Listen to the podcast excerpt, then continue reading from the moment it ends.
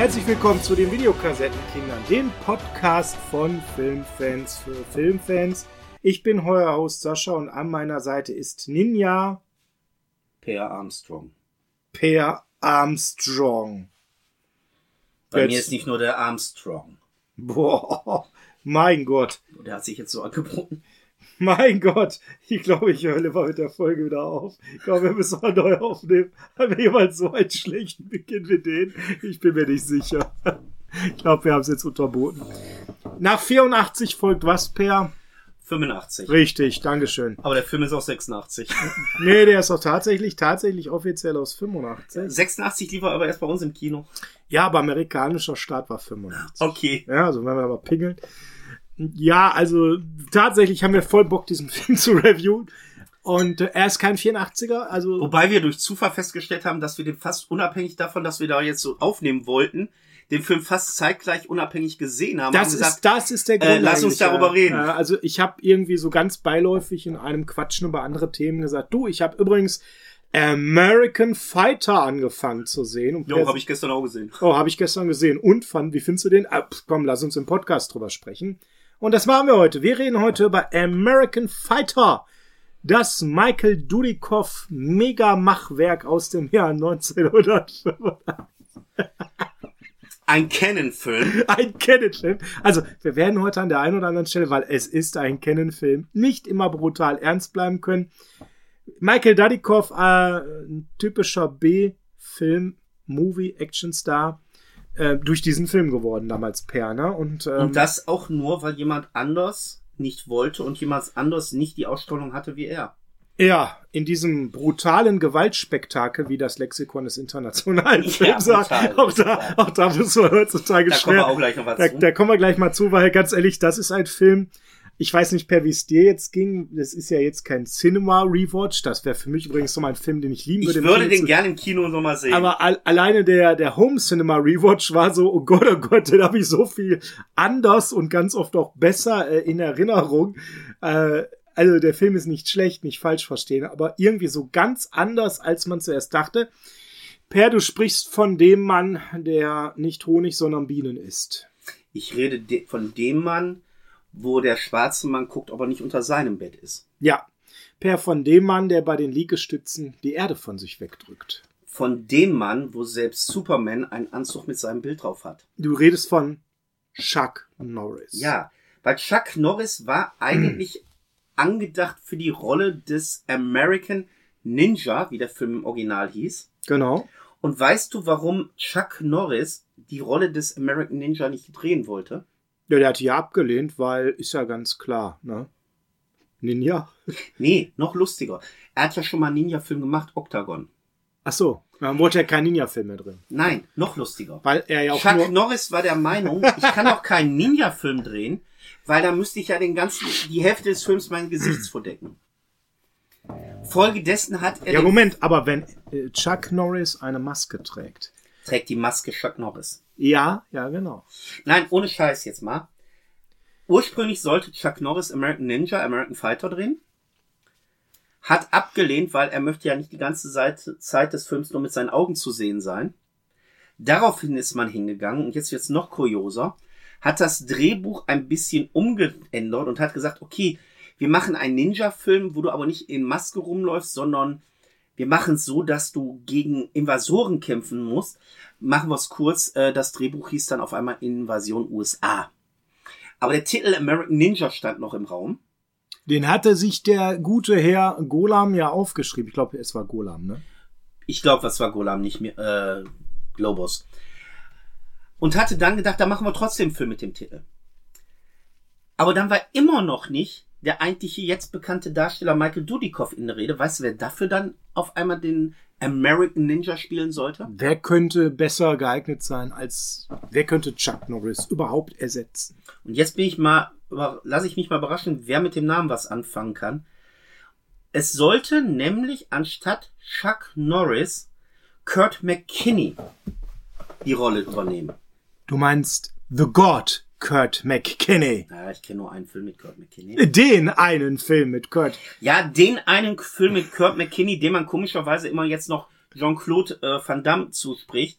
der aber ein Kurt, 10 Minuten hat. ein Kurt. McKinney-Film ist. Ja, wir reden natürlich über den Karate-Tiger. Karate-Tiger kann man übrigens demnächst im deutschen Kino sehen. Großartige Idee. Ja, also Sean David, äh, wir gucken auch Kudos an dich, Junge. Mega Aktion. Ich freue mich auf deinen Film äh, The Last Kumite. Und ich freue mich darauf, dass nicht nur Tag 1 ausverkauft war und du auf die stabile Idee kamst, ich mache das noch einen zweiten Tag und der Tag ist auch schon ausverkauft. Also, Shoutout an dich. Großartige Nummer. Also, Kurt McKinney sollte dann den American Fight, äh, American Ninja spielen. Und dann sah der Regisseur Michael Dudikoff und hat gesagt, boah, der trägt so eine Coolness in sich. Das ist der perfekte American Ninja. Und dann hat man Kurt McKinney nicht genommen, dann wurde es tatsächlich Michael Dudikoff. Also muss man auch sagen, mehr mit Glück als Verstand zu dieser Rolle gekommen. Ja, genau. Aber ne? Also die, die Dritt- oder man sagt sogar, eigentlich fehlt 5, 6 Besetzung, weil der kam einfach dann äh, zu den Promo-Shots und sah fantastisch aus, hat aber ein Problem, Per. Ja, er ist kein Karatekämpfer, das wollte ich nämlich auch sagen. Nicht nur das. Er ist gar kein Kämpfer. Er ist war, ein Schauspieler. er, war, er war Model, er war nicht mal Schauspieler. Im klassischen Sinne war Michael Dadikoff, Michael Joseph Stephen Dadikoff, 1985 31 Jahre alt und äh, ja, erfolglos. Also er hatte mal in Dallas ist er mal durchs Bild Happy gelaufen. Days, glaub ich. Ja, bei Happy Days ist er mal durchs Bild gelaufen. Bei Tron hatte er eine kleine Nebenrolle und dann auch bei Bachelor Party. Äh, an der Stelle muss man ganz klar sagen, der Mann war Model, da war er recht erfolgreich, sofern man das in den 80er Jahren als männliches Model sein konnte. Als Schauspieler eher im Bereich Verlegenheitsjobs unterwegs, weil er halt der nette Mann ist, der mal durch ein Bild lief und bloß nicht viel Text haben sollte. War nicht seine Stärke, wurde es auch nie. Deshalb hat er, das ist lustig, ich habe extra auf den Timer nochmal nachträglich, Entschuldigung, geguckt. Er sagt das erste Wort nach knapp 17 Minuten in dem Film. Und nicht, weil er erst nach 17 Minuten in dem Film auftritt. Nein, der ist direkt schon nach dem Vorspann zu sehen. Und nach 17 Minuten sagt er sein erstes Wort. Ja, ja, so ist das. Der guckt eigentlich nur cool in die Gegend rum. Ja, American Fighter Pay. Jetzt, komm, jetzt, jetzt kommen wir zu dem Film. Ja, Moment, American Fighter, genau, der heißt in Deutschland American Fighter. Ja, heißt aber eigentlich American Ninja. Und weißt du, warum der American Fighter heißt bei uns? Jetzt könnte man ja sagen, rein, na, Ninja-Filme waren damals ja schon verrufen, hat man dann rausgenommen, wie bei den Teenage Mutant Hero Turtles später Ja. und nicht den Teenage Mutant Ninja Zumal das ja ein brutales Gewaltspektakel mit blutigen auch- Metzeleien. Mit blutigen Metzeleien ist. Weißt du, warum der hier American Fighter heißt? Nee. Weil es tatsächlich eine Godfrey Ho Produktion, glaube ich, war es, gab, die in Deutschland American Ninja hieß. Und um da Verwechslungsgefahren auszuschließen, hat man den einfach hier bei uns als American Fighter in anderen Ländern, ich glaube in England war es oder Frankreich, in American Warrior umgenannt. Mhm. Also nur mal zum Wissen, der heißt nicht American Fighter bei uns, weil man das Wort Ninja vorstecken wollte, Ah, okay. sondern wirklich, es gab einen Film, der heißt American Ninja, der kam wohl ziemlich zeitgleich raus und da wollte man halt. Ja gut, das kann man, das kann man ja dann sogar ein Stück weit verstehen, ne? Ja, okay. Also der Film wurde in den, auf den Philippinen gedreht. Was Und- man ihm anmerkt von der Optik. Absolut und war aber ein Riesenerfolg. Der hat nicht mal eine Million Dollar gekostet. Ja, typische Golam-Budgets. 10,5 Millionen Dollar eingespielt per, was natürlich dazu führte, dass man eine Fortsetzung gedreht hat, zu der wir auch später kommen. Ähm, der Film war bis in die 2011er sogar indiziert, aber dann nach einer Neuprüfung äh, uncut ab Obwohl 16. er immer etwas cut war, ne? ja, Also es gab immer die ein oder andere Gewaltspitze, die da cut war, die jetzt auszuzählen wäre ein bisschen Ja, mühselig, weil macht, das kein, ist. macht jetzt keinen Sinn. Na, aber worum geht's eigentlich? Joe Armstrong ich habe es bis heute nicht verstanden, worum es geht. ist jetzt, also die, die Story kann ich jetzt, also ich, ich, erzähle sie langsam, dass ihr viel davon habt. Joe Armstrong ist Soldat auf einem US-Stützpunkt auf den Philippinen und halt, wie wir schon gesehen haben, ja, Wortkarg. wo- Wortkarg wie Charles Bronson in besten Zeiten, interessiert sich so ein bisschen für Kampfkunst, ja, und ja, ist halt auch nicht so respektvoll gegenüber seinen Chefs dort. Benimmt sich eigenartig. Ja, und dann wird aber der ein Konvoi von einheimischen Rebellen mit schwarzen Ninjas angegriffen. So, und jetzt muss ich mal ganz ehrlich sagen, das sind so Sachen bei diesem Film, die ich nie verstanden habe. Da habe ich nach 20 Minuten schon so ein geiles Trash-Gefühl gehabt. Ich habe schon Pause gemacht, weil ich gedacht habe, holy shit, das war ja wirklich so. Aber mein ist- Gott, ist das schlecht. Jetzt hast du mit Ninjas angegriffen. Nein, da kommen ja irgendwelche Rebellen, die greifen diesen Konvoi ein. Warum sind die denn maskiert? Nein, Moment, jetzt muss man sagen, die war, am Anfang waren es ja irgendwelche Guerillas. Als die aber dann von Armstrong und war die anderen Army-Soldaten auf einmal wach wurden und auch sich verteidigt haben, angegriffen werden, tauchen ja erst die Ninjas auf. Ja. Ich frage mich, warum tauchen die erst zum Schluss auf, nachdem die Guerillas da ähm, verlieren. Dann frage ich mich, weil wir erfahren ja später im Film, dass das nicht der erste Konvoi ist, der angegriffen und ausgeraubt wird. Warum macht man keinen Begleitschutz? Es hat so viele Logiklöcher. Ja, und zwar schon in den ersten 20 Minuten. Und was ich ganz übel fand, das ist mir dann auch erst dabei aufgefallen, du hast ja dann den Anführer der Ninjas, den Black Star Ninja, der deshalb so heißt, weil er so eine Tätowierung auf der linken Wange hat mit so einem schwarzen Stern. Der trägt aber seine Ninja-Maske unter der Nase. Also die muss doch jede Sekunde immer wieder verrutschen. Wo ist der Sinn? in dem Film. Also ich habe nicht gefunden, um ehrlich zu sein. Ich meine, der macht riesen Spaß. Ja, aber Das kann ich schon mal vorneweg wegen. man Wir reden darf hier nicht über einen Film. reden. Wir reden hier nicht über einen Film, um davon euch abzuraten. Der Film macht Ja, Spaß. aber es gibt da so hanebüchene Logiklöcher. Also was ich total lustig finde zum Beispiel, ist die Absolut. Tatsache, Joe Armstrong, also bei dem Konvoi ist ja auch die Tochter des Colonels, die er ja rettet. Und er Oh, jetzt flieht. bist du aber schon weit im Film. Ja, wieso? Wir sind immer noch in der ersten Viertelstunde. Ja, aber ich wollte ja noch erzählen, Ja, bitte. dass er ja wortkarg ist und dass man ihn ja doof findet und dass ja die eigenen Kollegen ihn noch testen. ja, weil er ja nicht, nicht, er das, redet ja nicht, Ja, deswegen das muss man ist- ihn ja angreifen. das ist ja auch so eine Sache. Der wird, also er schneidet ja seine Kollegen, seine Kollegen schneiden nicht direkt ihn, er schneidet seine Kollegen. und dadurch fühlen die sich gedisst. Genau, er interagiert auch nicht mit denen, weil der macht einfach nur so ein Ding. Also mit diesem Butterfly-Messer, warum man das in dem Film nicht öfters gezeigt hat, nur am Anfang, habe ich auch nicht verstanden. Weil das sah schon cool aus. Aber die Sache ist ja dann, man muss sich vorstellen, er wehrt sich als einziger, du siehst dann, wie er mit Alltagsgegenständen die Guerillas bekämpft, mit Schraubenziehern, die er als Wurfmesser nutzt, mit, ähm, wie heißen diese Kreuze da für Autos, Reifen? Ich komme jetzt nicht auf den Namen. Diese Drehkreuze, Drehkreuz, genau. Die er dann als überdimensionalen Wurfstern benutzt, um den Leuten auf den Kopf zu werfen. Ja, er kann es einfach. Ähm, also er ist ja, Es wird mit Pfeilen auf ihn geschossen, die er mit Arm abwehrt oder mit der, ähm, mit dem Griff einer, was war das, einer Schippe, ähm, einer Schaufel auf einmal stoppt, weil er, da kommen wir jetzt auf die äh, Tochter des Colonels, man schießt mit Pfeil und Bogen auf die Colonel-Tochter und in reflexartiger Geschwindigkeit, die sonst kein Mensch hat, hält er den Griff einer Schaufel ihr vors Gesicht, auf den dann der Pfeil eintrifft und der einzige Kommentar von diesem Black Star Ninja. Das ist ein hervorragender Kämpfer. ja, aber, äh, äh, und aber ich frage mich nicht, warum kann der das? ja, oder wie er dann den Pfeil einfach auffängt und Ja, sich dreht und mit einer Geschwindigkeit wie bei einem Diskus den Pfeil tödlich zurückwirft. Für mich übrigens die legendärste Szene in dem Film. Dadurch, also äh, ich muss ja dazu sagen, als ich den Film das erste Mal gesehen habe, war ich ich war damals geflasht. zehn und ich war elf. Ich war geflasht. Das war hab Rückkehr den- der Ninja, der Ninja-Film. Ich habe ja, ich habe ja, der war ja sogar geschnitten, als ich den gesehen habe und trotzdem wegen der Szene war ich geflasht und Michael Dudikoff war für mich ein Der Überheld. ein, ein Überfighter, ein mega ein mega Ninja, der muss ja jetzt also der große der Actionstar werden und der muss sein. ja, der muss ja x schwarze Gürtel haben. Also äh, damals, wenn man das heute sieht, dann also Merkt man die Einstudiertheit sehr. ich wollte vor allem mal auf diesen Fight mit seinem Co-Star zurückkommen. Ja, aber da, da, deshalb will ich mal eben was sagen. Du kannst gerne über den Fight gleich sprechen, aber mir ist genau das ist so eine Sache, die ist so typisch Canon 80er leicht. Man muss sich vorstellen, der ist mit der Tochter des Colonels geflohen. Alle anderen Mitkollegen, alle anderen Mitsoldaten sind von den Ninjas gemeuchelt worden. Und da ist mir das erste Mal auch aufgefallen, nicht so brutal wie in der Rückkehr der Ninja oder die Herrschaft der Ninja oder die Killermaschine.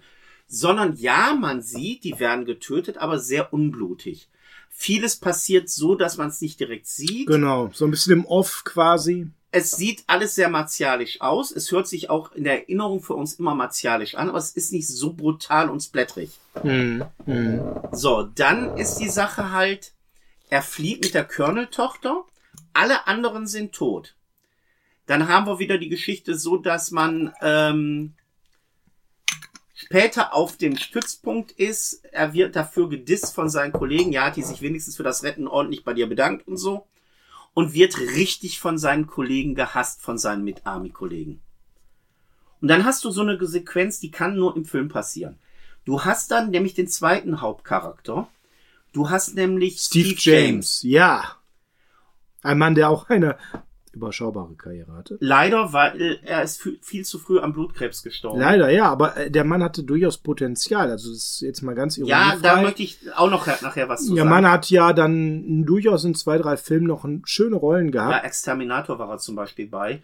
Aber Ja. was ich sagen will, ist, es ist halt so, dass er von ihm eine Ansprache erhält- äh, gehalten kriegt, Armstrong, also Michael Dudikoff, wo er gesagt kriegt, ja, so sogenannte Helden wie du sind schuld, dass unsere Freunde im Vietnam in einer Kiste zurückgekommen sind. Also man wird auf einmal sehr ernst. Und dann prügeln sich die beiden. Michael Dudikoff hält die Oberhand und auf einmal sind die alle super Freund mit dem. Genau. Also Steve James ist auf einmal der Freund von äh, Steve äh, von äh, Michael Mentor Dudikoff. quasi, er hält ihm den Rücken frei. Und äh, er sagt auch nur zu seinen anderen Kollegen, ey, der, der ist in Ordnung, der ist einer von uns und alle sofort, ja, Joe Armstrong, du bist einer von uns und ich denk so, Alter, vor fünf Minuten habt ihr ihm die Pest an dem Hals gewünscht und der haut nur eurem Ausbilder einen auf die Schnauze und auf einmal sagt, ja, du bist der Beste. Ja, die Äh, Pest das- einen Hals gewünscht, weil er hat uns ignoriert. Er redet nicht. Ja, und ist schuld an dem Tod der anderen Kollegen. Ja. Das ist völlig uninteressant auf einmal. Ja. Und zu den Simkampf muss man ja sagen, der sah übelst einstudiert aus. Retrospektiv habe ich den ganz anders in Erinnerung und jetzt, jetzt sieht man, oi, oi, oi, oi. Also da ist ja jede Rolle, jeder Griff auch mit viel Bedenk- und Reaktionszeit Ja, aber es ist noch so gemacht, dass Ja, es flüssig alles und du, durch die. Schnitte noch so einigermaßen. Ja. Ja, ganz kurz zu Steve James. Du hast seinen tragischen frühen Tod ja schon kurz erwähnt. Kam zum Schauspiel wegen seinem Onkel Joe Senesa, der selbst äh, Schauspieler war und ihn auch äh, überlebt hat tatsächlich. Der Mann äh, bekannt geworden unter anderem durch eine große Rolle in Stopp die Todesfahrt der U-Bahn 123, in Kramer gegen Kramer, in The Verdict, in Silverado dabei. Also der Mann war wirklich mal in den Leben und Sterben lassen in der glaube ich 70er, auch. 80er dabei, Malcolm X später und Streets of New York, schon dann im hohen Alter, äh, da war er dann schon an die 70 und er hat seinen Neffen Steve James Also Steve James bei Leben Dann und Sterben, eben- äh, Entschuldigung. Dann eben inspiriert, Schauspieler zu werden, der ja in mehreren Teilen American Fighter dabei war, in Night Hunter, über den man natürlich auch nochmal gleich kurz reden muss, und aber auch dann eben in zwei, drei anderen schönen Filmen, bevor er dann eben, wie gesagt, sehr jung, Leider am Blutkrebs mit gestorben 40 und der hatte wirklich eine ist. Karriere vor sich. Der hätte durchaus in diesem Kampfsport oder auch in diesem Blaxploitation-Bereich, da war er ja bei Ghetto im unterwegs, hätte, hätte er eine Karriere Rolle gehabt. gehabt. Weil er auch definitiv. ein richtig, also ich sag mal so, Ein Charismatiker. Der hat A hatte Charisma gehabt, B er konnte Schauspielern und C der hat echt einen Hammerkörper für die Zeit gehabt als Actiondarsteller. Ja, ja, muss man sagen, muss man sagen, ja. Ja, so viel zu dem Plot-Pair, ne? Dann Ja. sind die jetzt plötzlich ein Team und dann wird natürlich zurückgekämpft. Ist ja, Ja, logisch. also okay, du hast natürlich so Sachen wie, äh, dass die Tochter des Colonels sein Love Interest wird. Dafür wird er halt von seinem Sergeant gedisst. Dann will man ihn loswerden und äh, es führt so eins zum anderen, dass wir nachher erfahren, dass hinter diesen vermeintlichen Guerilla-Angriffen und Ninjas ein ähm, ja, was ist er, ein Waffenhändler ist, der Ortega heißt, der das alles leitet. Und da haben wir auch wieder so eine Sache, die ist so auch typisch 80er Jahre Plothole Sache, wo ich mir denke, wem wollt ihr das jetzt erzählen? Also das habe ich damals schon seltsam gefunden. Hm. Es ist ja so, dass er dann diesen Gärtner hat, diesen Asiaten, gespielt von John Fujioka oder wie das aus, wie er ausgesprochen wird, ein sehr Mhm. bekannter Darsteller in dem Bereich. Wo ich, wo ich den gesehen habe, gedacht habe, das fällt mir heute erst auf. Ist das bewusst von euch gemacht worden? Ist das ein Zufall? Oder habt ihr jetzt echt einfach äh, zwei Tage vorher den Film gesehen, bevor ihr das Drehbuch geschrieben habt? Weil du kennst ja den Spencer Hill-Film Zwei Asse trumpfen auf. Ja, klar. Da spielt er auch mit. Und da geht's ja darum, dass er der letzte äh, äh, japanische Soldat auf einer Insel ist und noch gar nicht weiß, dass der Krieg äh, vorbei ist und, der, und er, wir sind schon in den 80ern. Wo er in den 80er Jahren immer noch Krieg für Japan führt. Mhm. Und das gleiche, mit dem gleichen Schauspieler, haben wir in American Fighter. Der wird auf einer Insel gefunden, man stellt fest, oh, der weiß noch gar nicht, dass der Krieg vorbei ist und den habe ich dann bei mir hingenommen, weil das ist ein super Gärtner. Okay, ist es dir nie aufgefallen, dass der irgendwo eine Waffensammlung hat? Du baust dir hier eine Ninja-Armee auf und hast dann eigentlich schon Ninja-Meister bei dir als Gärtner? Welch Zufall. Naja, nun gut, man muss ja sagen, Sam äh, Furstenberg, der Regisseur, der hat ja schon so nicht viel Abwechslung in seinen Filmen gehabt, wenn ich mal so kurz vorlese. Ja, es lag viel, ja. Die Rückkehr der Ninja, die Herrschaft der Ninja, American Fighter, Night Hunter, American Fighter 2, Delta Force 3, American Samurai, Cybercop, Cybercop 2, Operation Delta Force. Irgendwie hört ihr da was raus? Klar, der hat davor auch mal Electric Boogaloo gemacht. Der hat nachher auch mal äh, Spiders 2 gemacht, aber no, der war schlecht. 80% seiner Karriere ist ja tatsächlich Gutes Nin Nin Ninja, B-Filme, Samurai-mäßig irgendwo äh, schon relativ klarer Genrebeitrag hier ähm, zu den Ninja-Filmen. Ja. Ja, aber es ist, was ich bei dem Film so geil finde, es ist ja wirklich so diese Hoppla, hoppla, hoppla, hopp hört sich so negativ an, aber wirklich Actionsequenz, kurze Handlung, Actionsequenz. Man prügelt die Handlung wirklich mit rasanter Action voran. Ja, das ist so. Fürstenberg ähm, hat ja auch relativ gerne für Golan gearbeitet. Die haben sich mal auf einer Party äh, stockbesoffen kennengelernt. Tatsächlich in den 70ern und hat dann erstmal mit relativ kleinen Hiwi-Arbeiten in den Filmproduktionen von äh, den beiden Golan und Globus ähm, gearbeitet und hat sich quasi zum Regisseur, wenn man so will, hochgearbeitet. Ne? Und da war dann eben diese alte Verbundenheit. nachdem er zig Positionen in der Firma hatte, von Golan und Globus, und wechselte er mit zu Ken und hat dann da eben relativ viel gemacht, bevor er dann Regisseur werden durfte. Und die Sache ist ja bei dem Film, wie gesagt, man es ist sehr viel konstruiert. Machen Total. Also alles an den Haaren herbeigezogen. Also es ist alles wirklich man die Szenen haben ja teilweise nicht mal den Eindruck, dass du einen zusammenhängenden Film siehst, wenn man es mal Ja, das schon, sieht, aber ja? es ist eher so, wenn ich den Ah, angucke, ich muss noch mal einen Schluck deutsches Wasser trinken. Ich habe Spaß an dem Film, aber man merkt schon, wie auch konstruiert die Handlung ist. Absolut.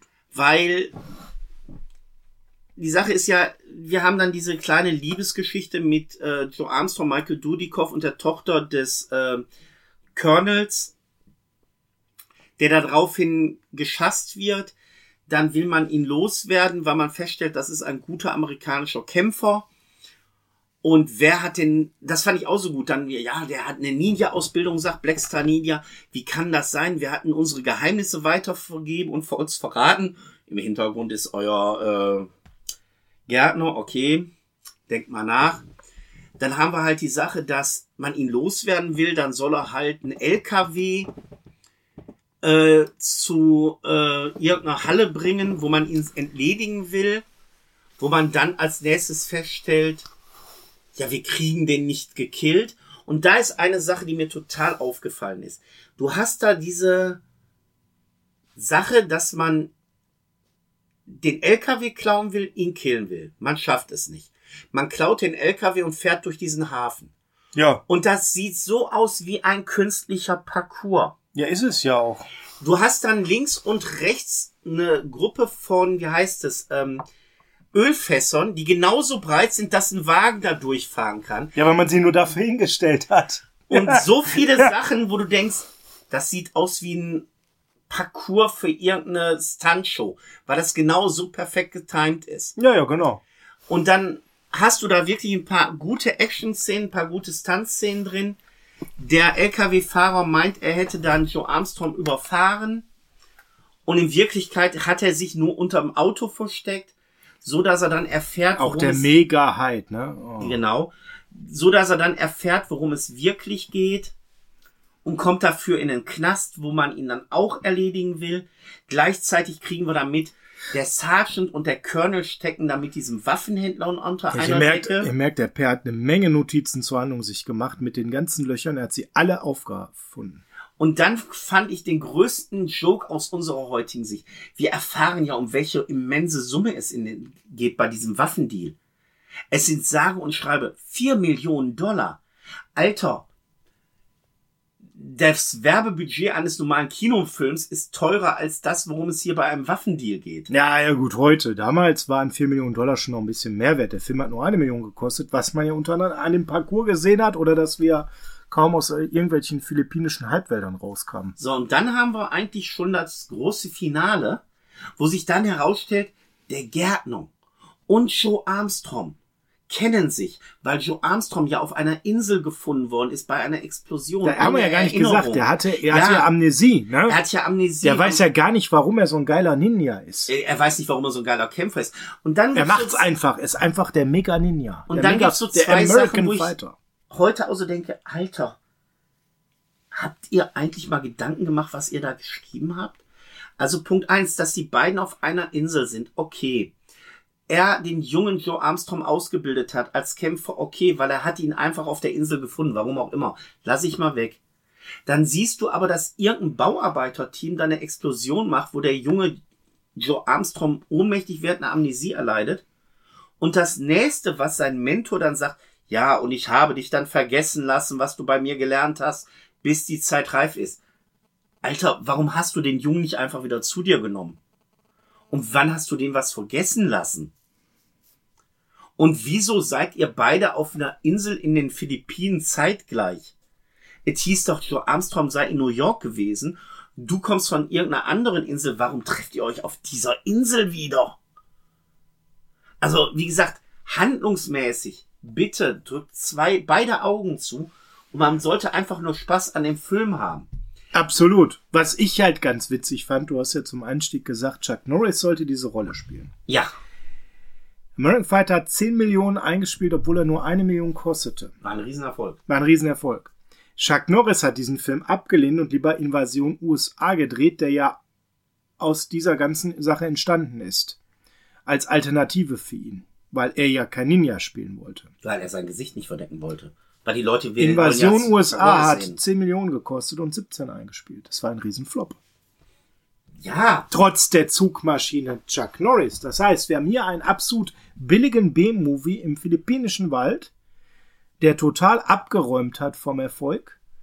ja, Ja, den Chuck Norris nicht spielen wollte ja. und hat aus der Filmidee entstanden, dann schließlich Invasion USA gedreht, der galaktisch gefloppt ist, obwohl er Chuck Norris hatte und nicht einen Michael Dudikoff, den bis dahin keiner kannte. Also, das zeigt auch nochmal, wie American Fighter damals ankam. Ja? Der kam mega. Ich sag mal, bei uns Jugendlichen kam der mega an. Warum? Warum jetzt mal nicht mit dem Blick, wie guckt er sich heute, sondern was war damals die Faszination dieses Films? Es war damals die Faszination, glaube ich, bei mir. A, ist ein Ninja-Film. B, und das war ungewohnt für mich, weil gute Ninja-Filme gab es sehr wenig. Außer die mit Shokosugi. Alle anderen Ninja-Filme waren Schrott. Das hat sich ja bis heute nicht groß verändert. Ja. Das ist richtig, leider. So. Und ich denk mal, warum American Fighter bei mir so gut ankam, war, weil ich jetzt auch eine Bezugsperson mit Michael Dudikoff hatte als westlichen Darsteller. Der übrigens in dem Film keine Maske trug. Erst gegen Ende, dann, wenn er viel kämpfen musste, dann konnte man nämlich einen anderen Darsteller drunter machen, der kämpfen konnte. Weil er ja nicht kämpfen konnte. Und weil der Film einfach ein geiles Actiongewitter war. Aber ich denke mal, einer der Gründe war wirklich, weil du jetzt als Westeuropäer auch einen größeren Bezug vielleicht mit dem Hauptdarsteller hattest. Weil Shokosugi, ich habe die Filme immer geliebt, aber ich konnte mich weniger mit Shokosugi identifizieren als mit Michael Dudikoff. Jetzt stell dir mal vor, eins zu eins dieser Film und wir tauschen Dudikoff gegen Chuck Norris aus. Weiß ich nicht, Dicker. wäre dann halt ein weiterer generischer Chuck Norris vielleicht geworden, wie es ja mit Invasion USA war. Mhm. Ja, und genau das ist für mich der Punkt. Ich glaube nicht, dass der Film dadurch besser geworden wäre. Und das andere ist ja auch, man konnte diesen Erfolg ja auch nur, ja, schwer wiederholen. Es gab dann American, 2, American Fighter 2, Ja, Der komm, Auftrag? komm, kommen wir zu den Fortsetzungen. Aber ich bin bei dir, warum Teil 1 erfolgreich war. Einfach aufgrund der Tatsache, es war was Besonderes, es war was anderes. Das hattest du so in der Art eigentlich noch nicht gesehen. Michael Dudikoff, auch wenn man das total kaschieren musste, dass er gar nicht kämpfen kann, der kam einfach gut rüber. Steve James kam super rüber. Mehr hatte der Film da eigentlich schon wenig zu bieten. Also ich sag mal, Blackstar Ninja, äh, Tadashi Yamashita, keine Ahnung, was der jemals gedreht hat. nicht viel und hat eigentlich auch keine große Rolle gespielt, muss man mal ganz ehrlich sagen. Also es war einfach eine Drohgebärde, die man situativ eingesetzt hat. Aber bei American Fighter 2, der Auftakt ist es ja so, der hat mir damals. Der kam nur zwei Jahre später. Ja. Und der Mit hat der mir damals Besetzung. auf VHS und jetzt auch, ich habe ja dann gestern tatsächlich American Fighter 2 nochmal geguckt. Der gefällt mir sogar noch einen Tacken besser als das Original. Und warum? Weil man hier zwei Sachen hat. A, es ist ein bisschen humoristischer. Der nimmt sich nicht ganz so ernst wie der erste Teil, ne? Die Kampfsequenzen sind ein bisschen glaubwürdiger. Mhm. Und, und das ist das Wichtige auch an dem Film, das Zusammenspiel mit Michael Dudikoff und Steve James ist ja noch perfekter. Ja, also die haben sich jetzt so richtig eingegroovt. Das wirkt jetzt wirklich wie so eine Buddy-Freundschaft, ne? Und interessant. Jeder nimmt den anderen so, wie er ist, obwohl sie so unterschiedlich sind. Und Ja. das bereichert den Film ja so. Der eine immer eine coole Schnauze, immer auf eine Pose aus und Ja. Dudikoff einfach der straight Fighter. Und interessant finde ich jetzt aber auch, und das ist so ein Canon-Ding, wie ich erfahren habe. Wir haben einen sehr erfolgreichen ersten Teil, man macht eine Fortsetzung, wo man heute hingeht und noch mehr Geld reinbuttert, damit man noch erfolgreicher werden kann, ist man bei Canon hingegangen und hat einfach das Budget verkleinert. Von einer Million auf 350.000. Also Das wir haben heißt- es gedrittelt. Die haben mit weniger Budget eine Fortsetzung drehen müssen, die mir persönlich besser gefällt. Und dieses Schema hat sich bei Teil 3 und Teil 4 fortgesetzt. Ja, also total krank, ne? Ich meine, vielleicht ging ihnen das Geld aus oder man hat Nee, gesagt, das war noch zur Hochzeit von Canon. man das sagt, war so ein der Film, der Film trägt jetzt einfach, wir müssen da nicht mehr investieren. Das war wirklich so ein Canon-Ding. damit immer noch der zweiterfolgreichste Film, ne? Aber ich finde es so krass, das Budget gedrittelt, ja? Große Einnahmen auf dem Videomarkt, große Einnahmen internationalen. Ähm, und, und extrem profitabel. Das ist der profitabelste Ninja-Film, den Ken je gemacht hat, Ja. wenn man Invest einsieht und das wievielfache von dem Budget eben eingespielt wurde. Ja, So, hat er ja hier das über das Zehnfache eingespielt und damit liegt er leicht vor Teil 1. So, und dann hast du aber dann für mich den Super-GAU gehabt. Du redest von Teil 3. Du redest von Teil 3. Genau, gut. ich rede nämlich von Teil 3. Michael Dudikoff war Michael. Dudikoff ist nicht mehr dabei. Warum? Er wollte wohl nicht auf, äh, der hat man glaube ich auch in der, auf den Philippinen gedreht. Der hatte keinen Bock zu reisen, hieß es dann im Nachhinein. Und wir haben Michael Dudikoff ausgetauscht Ja. mit David Bradley. Ja. Jetzt haben wir hier zwei Ja. Sachen bei David Bradley aber. Du hast bei David Bradley einen wirklichen Kämpfer, aber einen Darsteller, der nicht so charismatisch und nicht, nicht so gut schauspielern nicht kann. so, also lass uns mal ehrlich sein. Du hast einen absolut charismatischen Schönling genommen, wo man irgendwo die Kämpfe improvisieren musste, der aber Kamerapräsenz hatte, der rüberkam, auch wenn er sich Dialoge nicht so gut merken konnte. Du hast ihn ausgetauscht gegen eine Charismaleiche, der kämpfen konnte. gut kämpfen konnte sogar. Sehr gut kämpfen. So, und da- also wenn ich ihm eins nicht abspreche, dem Guten, Und da David Bradley, den Sean. Davidson, dass er kämpfen konnte. Der konnte sehr gut kämpfen. Er war dann in American Fighter 3, 4 und 5 zu sehen. Ja, das, das, warte, komm, wir, ble wir bleiben so bei weit. 3, aber er ist ja ein Karatesportler. Er beherrscht das wirklich. Er schafft es in Amerika sogar bei den Staatsmeisterschaften im Karate auf Platz 2. Hat den sechsten Dan in, in Karate. Also der Mann konnte das wirklich. Ja, aber ich habe eins nicht verstanden. Im Nachhinein muss man sich das mal auch wirklich fragen. Du hast halt bei American Fighter 2 wieder dieses Gespann Dudikoff, Steve James. Was jetzt super funktioniert, was auf seinem Was super Höhepunkt ist. funktioniert hat. Jetzt muss man sagen, ich muss mal kurz noch einen anderen Film einwerfen. Es gibt sogar noch Night Hunter, wo man wieder Steve James mit Michael Dudikoff Ja, macht. den würde ich gleich so nebenbei be besprechen. Äh, der sogar in einigen Ländern als Fortsetzung von American Fighter gilt vom Titel. Der hieß nämlich in einigen Ländern American Warrior 2. Wobei der auch gleichzeitig so ein bisschen Invasion USA fortführen sollte. Es ist der gleich, also Michael Dudikoff spielt die gleiche Rolle wie äh, Chuck Norris in Invasion USA. Genau, den, genau. Ähm, Hunter, ich weiß jetzt den Namen nicht, ist auch egal. Und es ist eigentlich Invasion USA 2. Leider auch der Film massiv gefloppt, so dass die dritte Teil nie kam. Oder Night Hunter 2 oder Avenging Force 2, wie er im Original heißt, weil wir haben leider Dabei fand ich Ende. den gar nicht Der persönlich- ist super. Ich Der fand, ich fand den wirklich gut. Night Hunter Der ist hat, super. hat mir gefallen. Aber du hast mit diesen drei Filmen dieses Duo Steve James, Michael Dudikoff äh, etabliert. Was dreimal funktioniert was hat. dreimal funktioniert hat. Jetzt hast du bei American Fighter 3 das Problem, Michael Dudikoff kommt nicht. Wir haben aber Steve James im Boot. Warum? Und das muss man ganz ehrlich sagen. Ich denke aus heutiger Sicht, der dritte Teil hätte wesentlich besser funktioniert, wenn man David Bradley nicht als Hauptcharakter genutzt hätte, sondern Steve James und David Bradley Steve James als Sidekick gegeben hätte. Ja, so quasi, ne, ich führe dich ein. Dass man also gesagt hat, okay, Steve James, du hast deine Rolle wie im dritten, wie im zweiten und ersten Teil. Du bist jetzt der neue Main Character. Und David Bradley ist derjenige, der jetzt dir zur Seite steht. Bin ich komplett bei Hätte dir. wesentlich besser funktioniert. Mhm. Weil Steve James wesentlich mehr Charisma hat. Der ist eine Der hätte das dann, der hätte das dann getragen, ne? Ist so. Ich weiß nicht, warum man das damals nicht gemacht hat. Mhm. war man zu sehr auf das Drehbuch fixiert und hat nicht, sich nicht zugetraut, einfach zu sagen, ja, Steve James, du äh, übernimmst jetzt die Rolle von Michael Dudikoff, wir tauschen einfach nur den Namen im Drehbuch aus. Oder warum? Warum hat man es ihm nicht zugetraut? Ich kann es nicht verstehen, weil Nee, ist nicht es nachvollziehbar. wäre ein wesentlich besserer Film gewesen, glaube ich, wenn man Steve James die Hauptrolle gegeben hätte und David Bradley nur den Side-Charakter. Ja, bin ich bei dir. Übrigens, du hast ja gerade schon mal den, wie gesagt, sehr, sehr guten Night Hunter angesprochen. Der wurde in mehreren Ländern tatsächlich als Fortsetzung von American Ninja vermarktet. Sagte ich ja. Ja. Als American Warrior 2. Weswegen wir dann das Problem hatten, dass dann der tatsächlich zweite Teil in vielen Ländern der dritte war.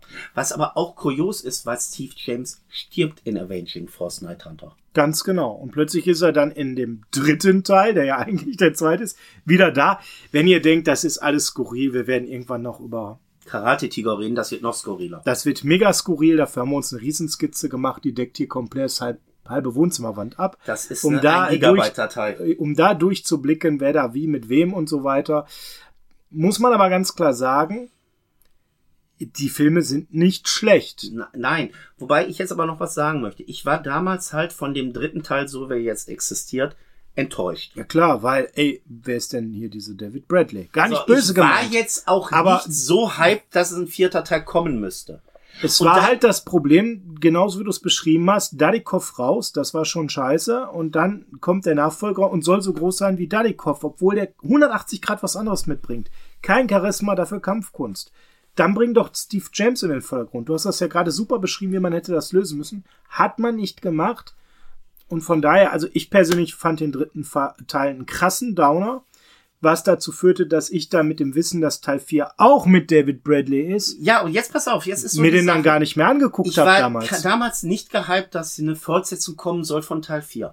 Irgendwann bin ich in der Videothek und dann hängt dann das Plakat American, Teil, American Fighter 4, die Vernichtung. Und wer ist da drauf zu Und sehen? auf einmal sehe ich da massiv Michael Dudikoff und denke, ja, okay, der Sie typ, haben reagiert, er ist zurück. der typ aus Teil 3 ist drauf. Ich habe nicht wahrgenommen, dass Steve James nicht mehr drauf ist, aber Michael Dudikoff, der Original American Fighter. Gott sei ist Dank, da. Sie haben verstanden, der muss zurück sein. Und dann gucke ich also mir den werden wir einen. Film mit Dadikoff und, und, und, und mit, mit James bekommen und am Rande, am Rande ist dann vielleicht David Bradley zu sehen. Nein. So, und dann gucke ich mir den Film an und stelle fest, es dreht sich alles um David Bradley, Steve James, ich weiß nicht, ob er zu der Zeit schon krank war, äh, ist in dem Film gar nicht darauf bei. Michael Dudikoff spielt eine ganz kleine untergeordnete Rolle und das, das Also ein bisschen mehr als ich laufe durchs Bild. ja. Und dann aber sein Ninja-Anzug, das fand ich so grausam, so ein gelber Ninja-Anzug. Oh ja. Meine Güte, war das schlecht. Und dann ist mir noch was Ja, American aufgefallen Fighter ist von, von äh, 1990 dann, ja. Und äh, Steve Jam ist 93 ja, dann gestorben. war er wahrscheinlich zu der Zeit schon vielleicht, krank. vielleicht. Ja, wobei er hat ja tatsächlich noch ähm, 91 und 92 kleine andere Rollen gedreht. Also Ja, okay, du weißt vielleicht hat man aber auch nur Kohle für einen der beiden gehabt, der gesagt, da, Möglich. da die Kopf zieht Weil mehr. für Teil 4 und Teil 3 hat man ja auch kontinuierlich, also bei Teil 3 hat man noch weniger Geld ausgeben wollten wie für Teil 2 und bei Teil 4 noch weniger für Teil 3. Ist so, ja. So, und dann gibt's aber, und das habe ich erst sehr viel später festgestellt, es gibt ja noch American Fighter Teil 5. Ja, das ist aber die Muggelpackung schlecht. Wieder mit David Bradley, der auf einmal einen ganz anderen Charakter spielt, der nichts mit der Reihe zu tun hat, Ja, es war ja den Kennen einfach nur so genannt hat, um nochmal Cash zu machen, und das, ging schon schlecht. das nicht mal überall. Ne? Also es war ja tatsächlich nur für den Videomarkt international, dass man einen x-beliebigen billigen David Bradley-Film genommen hat und den dann Mit Pat umbenannt. Morita, wenn ich das richtig noch in Erinnerung habe. Oh mein Gott, ja. Und ich habe den Film nicht gesehen. Ich weiß es nur von Bildern her. Und es soll, glaube ich, nichts anderes sein als die Ninja-Variante wahrscheinlich von Karate Kid. Ja. Also wirklich, den müsst ihr bitte nicht sehen. Ganz im Ich Gegenteil, habe echt noch nicht den, gesehen. den solltet ihr nicht sehen. Das ist Zeitverschwendung. Die 99 Minuten kann man Lebenszeit kann man besser investieren. Ähm, ja klar, es war einfach so, der Film sollte eigentlich Little Ninja Man lauten, beziehungsweise wurde dann umbenannt in American Dragons. Ken Film entschied dann aber den in American Ninja 5 Weil wir brauchen umzubenennen, Geld. weil ey, scheiße, jetzt ist wirklich schlecht bei uns. Wir haben diesen David Bradley, der hat ja in 3 und 4 mitgespielt. Ach komm, dann machen wir das einfach. Ist halt eine totale Muggelpackung, total lächerlicher Film. Ähm, Pat Morita reißt da natürlich auch nichts mehr raus. Äh, boah, ja. Furchtbar. Wirklich, wirklich furchtbar. So, Hat auch mit American Fighter an der Stelle nichts mehr wirklich zu tun. Ich würde ihn auch nicht unbedingt als Teil 5 deklarieren. Das ist, für mich ist das nur Ist halt Film. Titelmist. Ja?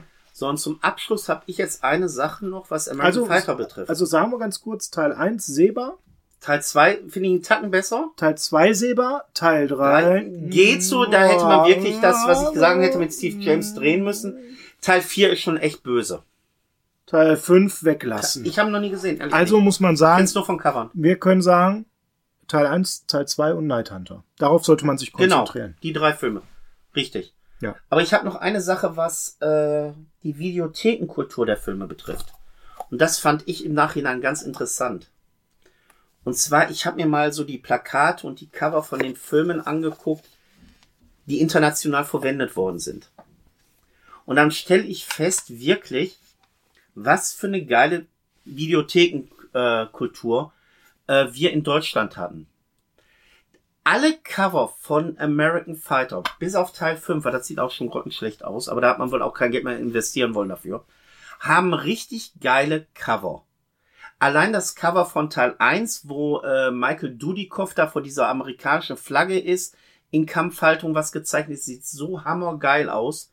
Wesentlich geiler als die amerikanischen Fotoplakate. Teil 2, 3 und 4 sind Zeichnungen von Renato Casaro, die alle Kunstwerke sind. Wirklich schick gemacht. Und die Originalplakate sind dann einfach wieder nur irgendwelche Fotos. Und da muss ich ganz ehrlich sagen, ich glaube, ein Grund, warum die American Fighter Reihe in Deutschland so erfolgreich war, war die, dass sie sich auch in der Videothek vom Cover so abgehoben haben und als Plakat auch wirklich gewirkt haben. Weil äh, Plakat von Renato Casaro sind wirklich Kunstwerke. Und ich muss ganz klar sagen, diese Kunstwerke werden auch ein Grund dafür gewesen sein, dass die Filme geliehen worden sind. Und im Großen und Ganzen kann ich auch nur sagen zum Abschluss, schaut euch wirklich American Fighter 1 an. Schaut euch American Fighter 2 Der Auftrag an.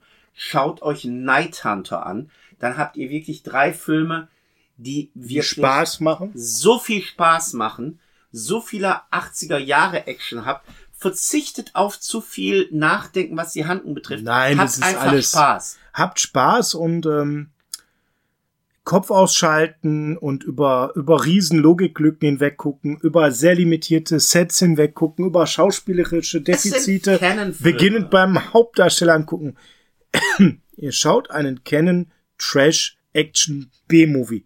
Das müsst ihr euch bewusst sein. Wenn man per, mit dieser Einstellung daran geht, dass man einen Canon Trash Action B-Movie aus der Hochzeit Mitte der 80er sie anschaut. Wie ist deine Bewertung von American Fighter 1? Ich würde ihm eine gute 7 geben. Ja, ja, da, da, da bin ich. Da bin ich. Es ist keine 8 mehr, keine 9 mehr und ich sage mehr, weil der war mal eine 8 oder 9 für mich, bis ich den dann letztens auf äh, Amazon Prime Video, da kann man den nämlich umsonst gerade streamen, äh, angemacht habe, obwohl ich sogar den auf DVD habe. Ähm, da bin ich schon mit der Einstellung dran gegangen, boah, American Fighter, den hast du lang nicht mehr gesehen, viele, viele Jahre, ich kann dir gar nicht mehr sagen, wie lange nicht mehr, der, der war doch so eine 8, 8,5, jetzt vielleicht keine 9. Nee, das muss ich schon ein bisschen revidieren, aber das ist immer noch eine gute 7. Der Film macht Spaß. Der macht Spaß, 7, 7,5, der ist eine coole Unterhaltung, eine leichte Unterhaltung, natürlich politisch inkorrekt, wie ganz viele Filme aus den 80ern. Natürlich strunzendumm von der Handlung, Logiklöcher ohne Ende, haben wir euch alles gesagt. Michael Dudikoff ist weder Schauspieler noch Fighter, muss man kaschieren, aber ihr erlebt Steve James in Hochform.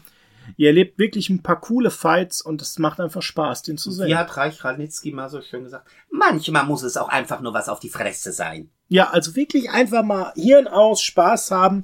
Wenn ihr euch darauf einlassen könnt, dann macht der Laune. Dann kann man American Fighter 1 schauen, dann kann man American Fighter 2 schauen. Ich gehe nicht mit, dass der besser ist als 1. Der, von, von dem Zusammenspiel der beiden ja. Von der, von der, von der Freshness nicht mehr so, weil man wusste jetzt, was sich so erwartet. Ich würde sagen, gleichwertig. Und Night Hunter ist für mich eine Perle.